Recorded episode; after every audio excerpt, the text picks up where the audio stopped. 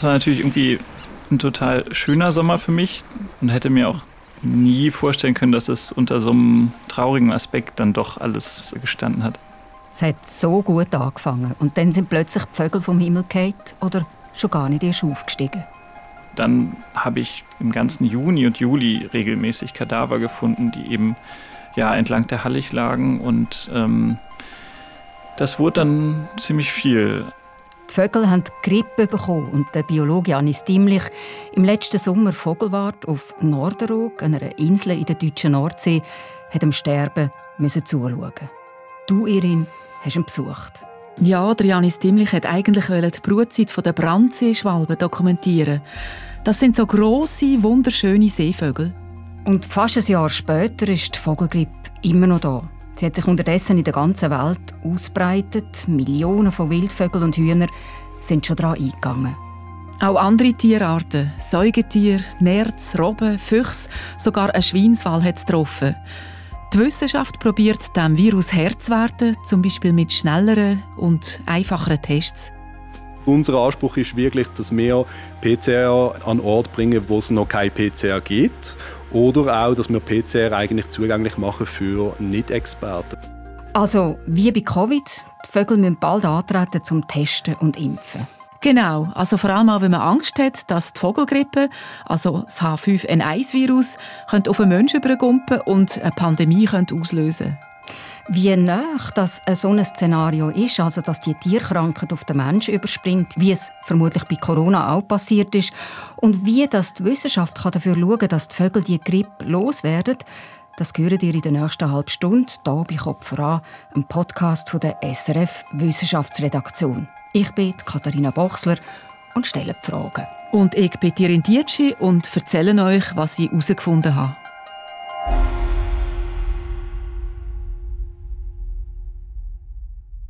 Irin, du hast also in Norddeutschland recherchiert, bist auf die Suche gegangen nach Spuren von der Vogelgrippe dort. Ja, ich bin Leute treffen in Schleswig-Holstein, im deutschen Bundesland, das zwischen der Nord- und der Ostsee liegt.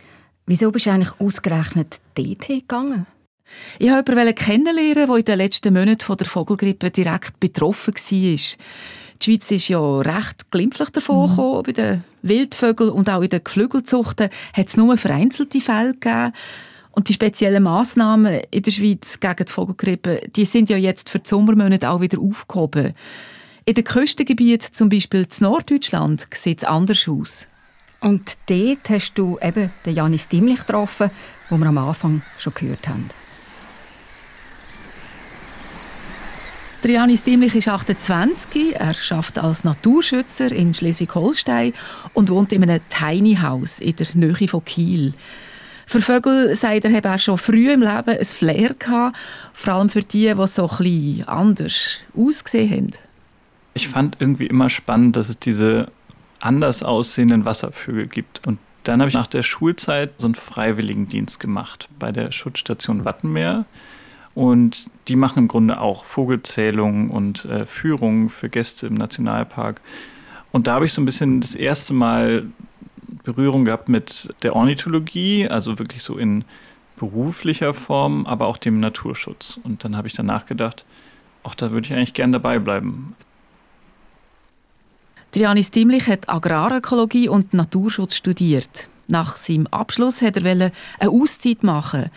Er sagt, er habe etwas machen, wo er den Kopf völlig frei hat. In der Natur. Er hat sich beim Verein Jordsand gemeldet für einen freiwilligen Einsatz in der Nordsee, sieben Monate lang zum Schutz der Seevögel.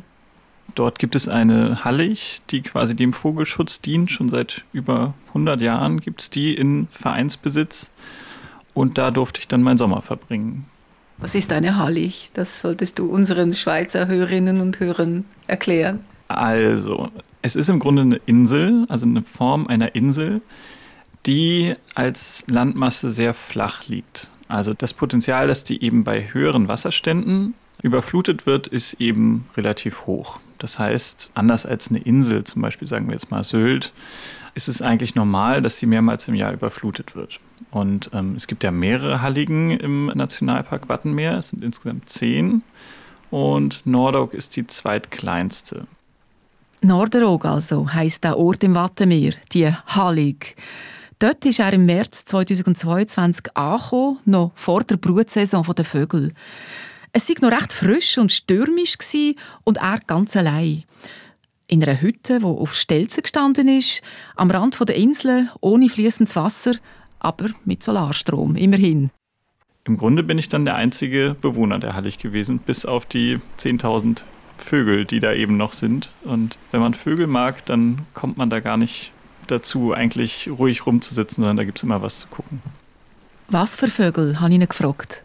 Ja, hauptsächlich Seevögel. Also von den Möwenarten angefangen, wie Lachmöwe, Silbermöwe, Heringsmöwe, vielleicht auch ein paar Mantelmöwen, die da brüten. Und dann eben die Seeschwalben, für die die Hallig eigentlich total bekannt ist oder schon seit vielen Jahrzehnten ein ganz wichtiger Brutplatz ist.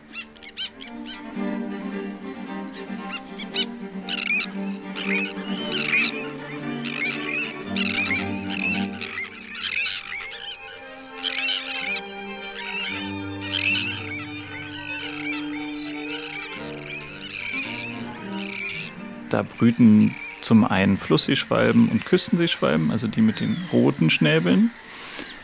Und dann brüten aber eben auch die Brandseeschwalben dort. Und das ist eine Vogelart, die sonst an der Nordseeküste eher mh, mm, unstet in der Brutplatzwahl ist. Also die brauchen eben so dynamische Küstenabschnitte mit viel Sand und so ein bisschen erster Dünenbildung. Und äh, das sind natürlich Lebensräume, die sich ständig verändern eigentlich unter normalen Bedingungen. Und auf Nordoak ist es aber so, dass die schon seit über 100 Jahren da kontinuierlich brüten. Und es ist auch eine der größten Kolonien insgesamt. Brandseeschwalben sind grosse Vögel mit einer Flügelspannweite von bis zu einem Meter. Sie sind oben hellgrau und weiß, haben eine hellgelbe Schnabelspitze und einen schwarzen Federschopf mit einem auffälligen Pfüpfi im Ecken und es sind Fischfresser. Die sind eben so ja, Sturztaucher, die dann so ins Wasser tauchen und dann eben so ganz kleine Fische angeln und die verfüttern sie dann eben auch an ihre Jungvögel. Der Janis Diemlich erzählt, er sei total gern auf dieser Insel gewesen. Er hat es genossen, mitten in dieser Vogelwelt zu wohnen und zu beobachten, wie immer mehr Brandseeschwalben angekommen sind und auf dem Sandboden ihre Nester haben bauen. Die Seeschwalben sind ja koloniebrütende Arten, die brüten alle ganz dicht beisammen. Also wirklich auf einem Quadratmeter sind dann vielleicht ja, so drei Brutpaare oder vier Brutpaare und ähm, das alles dann in großen Ausmaßen. Und ja, auf Nordoak sind es dann bis zu 5000 Brutpaare mal in so einem Jahr und die sitzen dann eben alle ganz nah beieinander. Wenn da irgendwer, zum Beispiel der Wanderfalke, drüber fliegt, dann äh, können die sich eben als großer Pulk verteidigen. Und auf dieser Halle kann eben auch das Wasser immer wieder kommen. Und das kann natürlich gefährlich werden. So im, im Sommer, wenn da wirklich nochmal so ein hoher Wasserstand erreicht wird, dann schwimmen dann leider die Eier weg. Eine Flutwelle ist nicht gekommen letzten Sommer.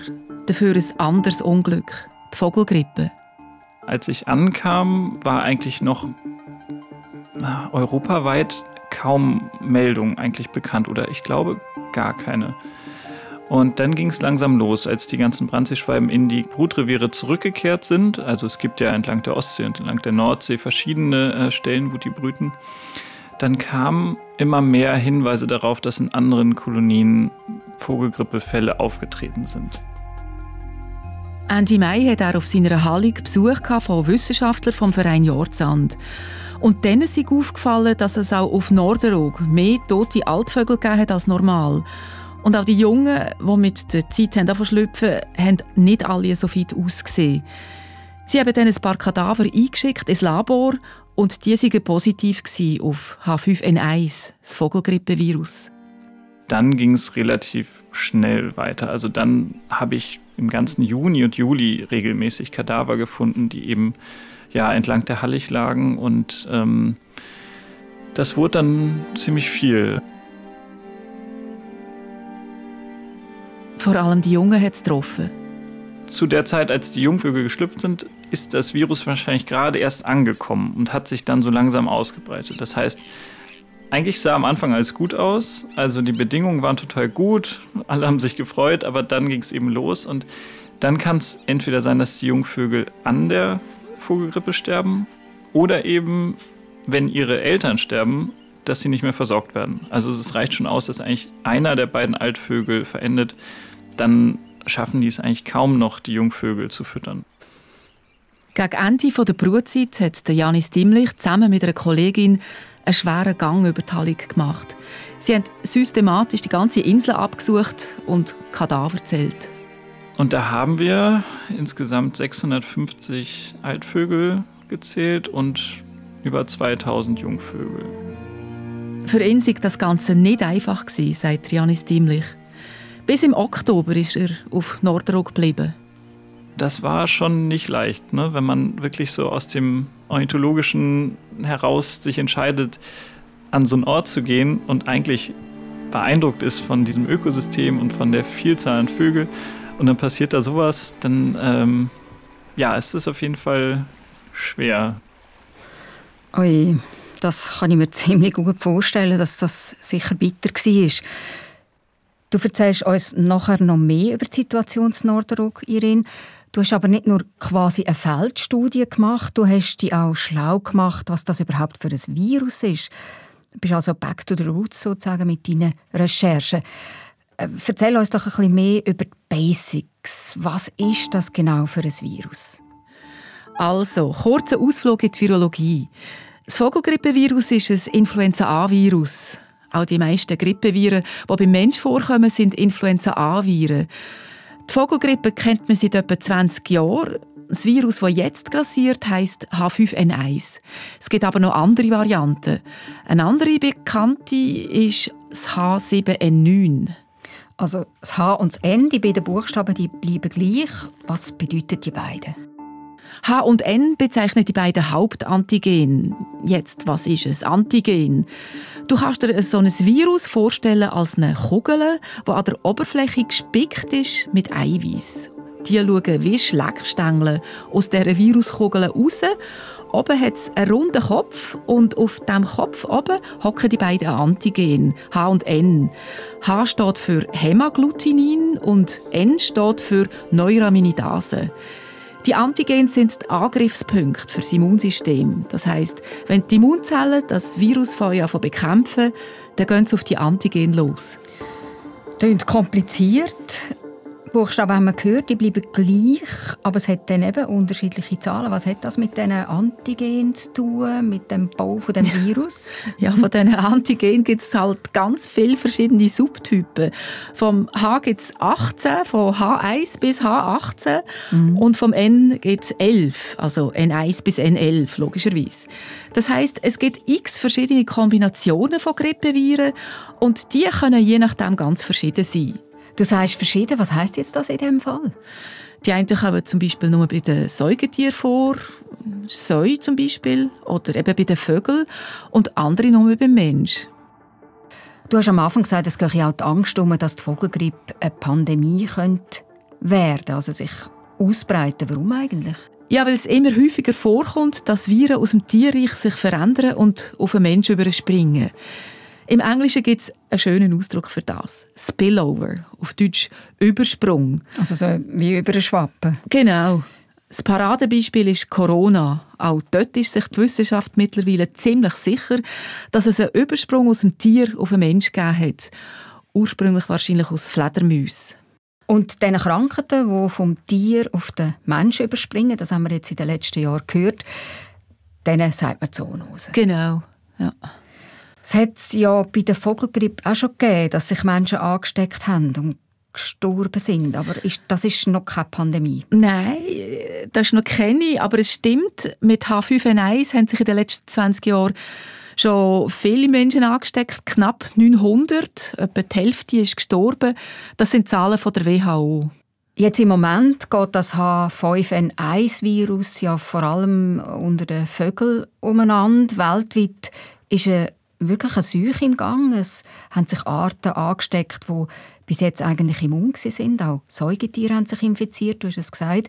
Wie realistisch ist es eigentlich, Irin, dass sich eine Variante bildet, die auch bei den Menschen eine weltweite Pandemie könnte auslösen könnte, eben wie Corona als Vergleich?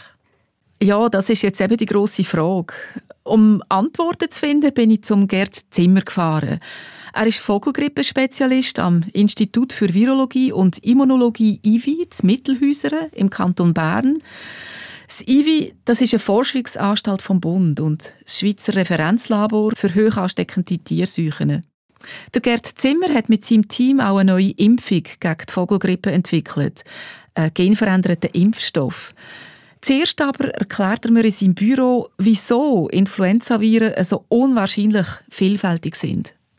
Influenzaviren sind RNA-Viren, also das Genom besteht aus RNA.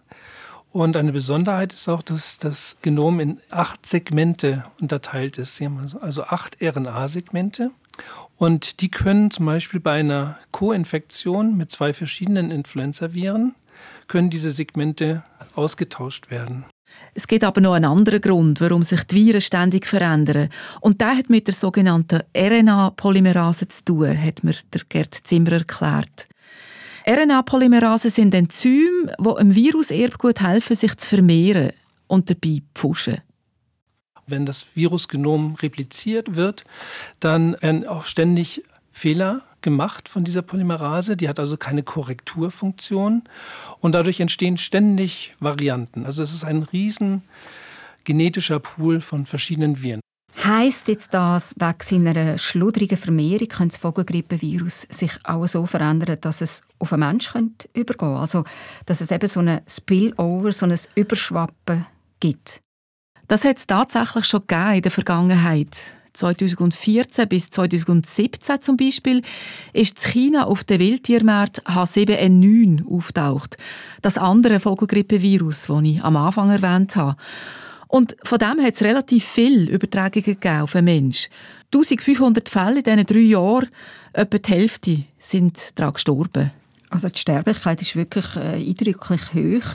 Aber dann ist das Virus ähm, noch nicht von Mensch zu Mensch weitergegeben worden. Also die Leute haben sich nicht gegenseitig angesteckt. Nein, ziemlich sicher nicht. Die Leute haben sich wahrscheinlich mit infiziertem Hühnerfleisch angesteckt. Du, Irin, der Janis Dimlich, der vorher über die Vogelgrippe in Norderog erzählt hat, hat er eigentlich keine Angst gehabt, er könnte sich selber auch anstecken? Ja, ein bisschen schon, hat er mir erzählt. Wir haben auch dann öfter überlegt, ist es überhaupt noch vertretbar, dass ich an dem Ort bin? Also ich meine, ich bin ja umgeben von diesen Vögeln und die Hygienevoraussetzungen sind jetzt auch nicht so gut. Ich habe kein fließend Wasser. Ich äh, sitze da eigentlich direkt in der Kolonie und ähm, habe dann natürlich Schutzvorkehrungen getroffen. Also wir haben dann eine Schutzausrüstung bekommen und ich hatte immer Handschuhe und Maske und sowas. Ne? Aber man setzt sich natürlich so ein bisschen der Gefahr dann noch aus. Aber heimgehen hat er nie wollen. Nein, ich glaube es nicht. Ich hätte natürlich von mir aus immer entscheiden können zu gehen. Ne? Also das, das, war ja von Vereinsseite auch immer so kommuniziert. Wenn, wenn das für dich eine zu große Belastung ist, auch emotional, das wurde eben auch immer wieder betont, wenn man da inmitten von so einem großen Sterben sitzt, ähm, dann hätte ich auch jederzeit gehen können. Aber ich wollte auf jeden Fall da bleiben. Also der Janis Dimlich hat durchgehabt auf Norderog. Wie groß ist denn eigentlich so wirklich die reale Gefahr, dass sich ein Mensch mit H5N1 kann anstecken kann? Also wie gesagt, das kommt immer wieder vor. Der Gerd Zimmer vom Institut für Virologie zu Mittelhäusern, der sagt aber, das Risiko, dass sich das Vogelgrippevirus am Mensch anpasst und sich massenweise verbreitet, sei eher unwahrscheinlich. In vielen Genen müssten Mutationen auftreten, bevor tatsächlich so ein Virus nicht nur einen Menschen infizieren kann, sondern auch von Mensch zu Mensch per Aerosol übertragen werden würde. Und das wäre eine Voraussetzung für eine Pandemie. Eine Übertragung über Tröpfchen oder Aerosol müsste es also geben, so wie das bei Corona der Fall war. Wahrscheinlicher sei aber ein anderes Szenario, wenn sich ein Tier gleichzeitig mit dem Vogelgrippevirus und dem humanen Grippevirus infiziert. Zum Beispiel bei Nerz und anderen Martertieren. Frettli gehören auch dazu. Die sind alle sehr empfänglich für beides, Vogelgrippe und humane Grippeviren. Frettli werden in der klinischen Forschung sogar eingesetzt, um Grippeimpfungen für Menschen zu testen. In der Natur oder in der Nutztierhaltung könnten sich in diesen Säugetieren so neue Kreuzungen bilden. Die Wissenschaft sagt dem Reassortments, Reassortanten. Also sozusagen neu sortierte Viren. Irin, es hat doch im Oktober einen Vogelgrippe-Ausbruch auf einer Erzfahrt in Spanien. Tausende von Ärzten hat man dann tötet. Das sind schlimme Bilder. Ja, das ist nicht schön. Aber genau in so einem Umfeld, wo die Tiere auf engstem Raum aufeinander hocken, könnte es eben so Reassortanten geben, sagt der Gerd Zimmer.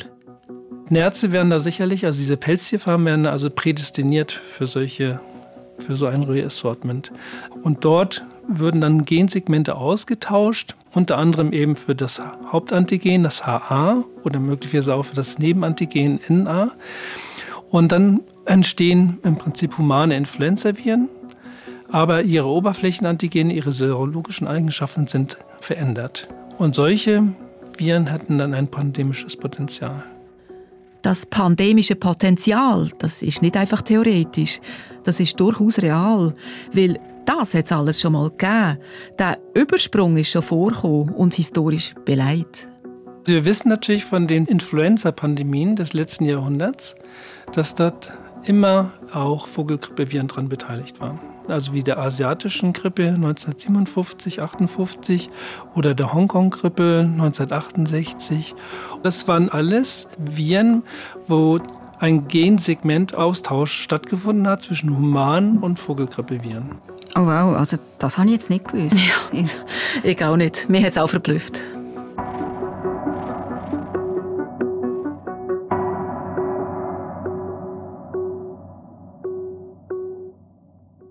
Also wenn man das alles hört, ist natürlich völlig klar, dass man das pandemische Potenzial von dem Grippevirus wirklich eindämmen oder in Schach halten Irene, du hast es vorher schon kurz erwähnt, am IWI, zu Mittelhäusern, ist ein neuer Impfstoff gegen H5N1 entwickelt worden.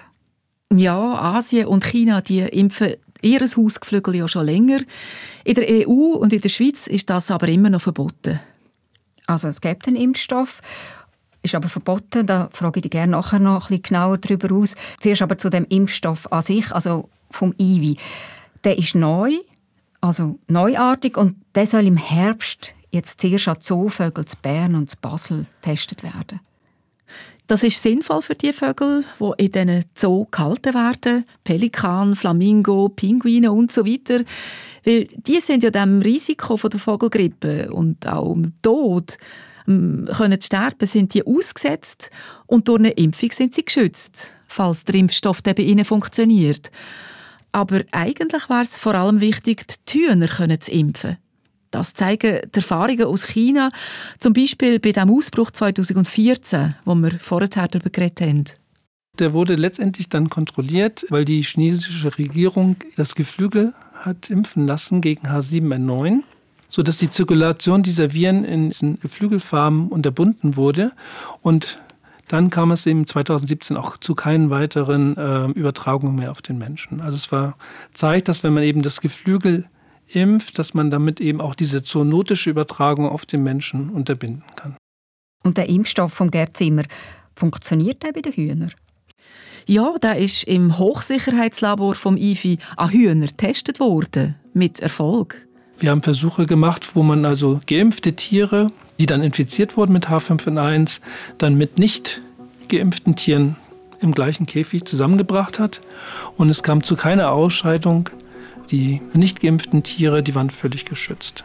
Also im Klartext, in den Hühnerschiss hat es keine Viren drin Richtig. Wenn das so gut klappt, wieso, und jetzt kommen wir zum Verbot, wieso macht man es denn nicht? Warum impft man nicht in der Schweiz? Der Grund ist der, dass man bei den herkömmlichen Impfstoffen, also eben denen aus China, nicht kann unterscheiden kann, ob ein Tier infiziert oder geimpft ist, wenn man sie testet. Weil in beiden Fällen haben die Tiere Virenbestandteile in sich. Nach EU-Recht gilt das Land in diesem Fall nicht als seuchenfrei und die Hühner kann man nicht mehr exportieren. Und mit dem Impfstoff aus dem IWI kann man dann eben die Unterscheidung jetzt machen, Impfung oder Infektion. Ja, das ist eben ein neuartiger, ein genveränderter sogenannter Vektorimpfstoff. Dort sieht man, ob ein Tier infiziert oder geimpft ist. Man kann das ganz einfach testen, hat mir der Gerd Zimmer gesagt. Es gibt noch andere neuartige Impfstoffe, die zu Europa und in den USA sollen auf den Markt kommen und die EU hat im März einer sogenannten Notschutzimpfung für Geflügel zugestimmt. Es tut sich da also einiges bei diesem Thema. Irin, du hast am Anfang gesagt, man will die Vogelgrippe dank einer besseren Überwachung gut kontrollieren. Das ist ja eine Strategie, die man auch bei Covid gebraucht hat. Ich sage nur testen, testen, testen. ja, kommt mir auch in Sinn. Und ein Ort, wo an dem geschaffen wird, ist ETH Zürich. Und dort bist du natürlich auch hingegangen. Ja, an einem Mittwochnachmittag habe ich an der ETH auf dem Hönkerberg den Epidemiologen Tobias Schindler getroffen. Er hat mich an der Bushaltestelle abgeholt und wir laufen zusammen zu seinem Labor. Wir sind ein Start-up, das hier aus der ETH aus entstanden ist. Wir heißen Diaxo und wir entwickeln neue, schnelle, kleine, mobile QPCR-Geräte, die eingesetzt werden können für Diagnostik. Im Bereich von Veterinärdiagnostik, aber auch Humandiagnostik. PCR-Tests sind A und O, um eine Infektionskrankheit festzustellen.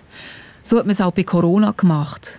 Um die Erbmoleküle, also DNA oder RNA, aus einer biologischen Probe, zum Beispiel Blut oder Speuz, herauszufischen, braucht es in der Regel ein Labor. Und es dauert ein paar Stunden, bis man ein Resultat hat. Diaxo will diesen Ablauf einfacher und vor allem schneller machen, sagt Tobias Schindler. Unser Anspruch ist wirklich, dass wir PCR an Ort bringen, wo es noch kein PCR gibt. Oder auch, dass wir PCR eigentlich zugänglich machen für Nicht-Experten. Oder dass sie nicht ein ganzes Laborteam brauchen, um eine PCR-Diagnostik zu machen. Im Fall der Vogelgrippe wollen sie die komplette PCR-Technik in die Hühnerstelle bringen. Wortwörtlich. Jetzt können wir hier gerne übergehen. Das ist das Diaxo Care Gerät. Wir stehen vor einem Gerät, etwa so groß wie ein grosser Koffer. Es ist ein Prototyp.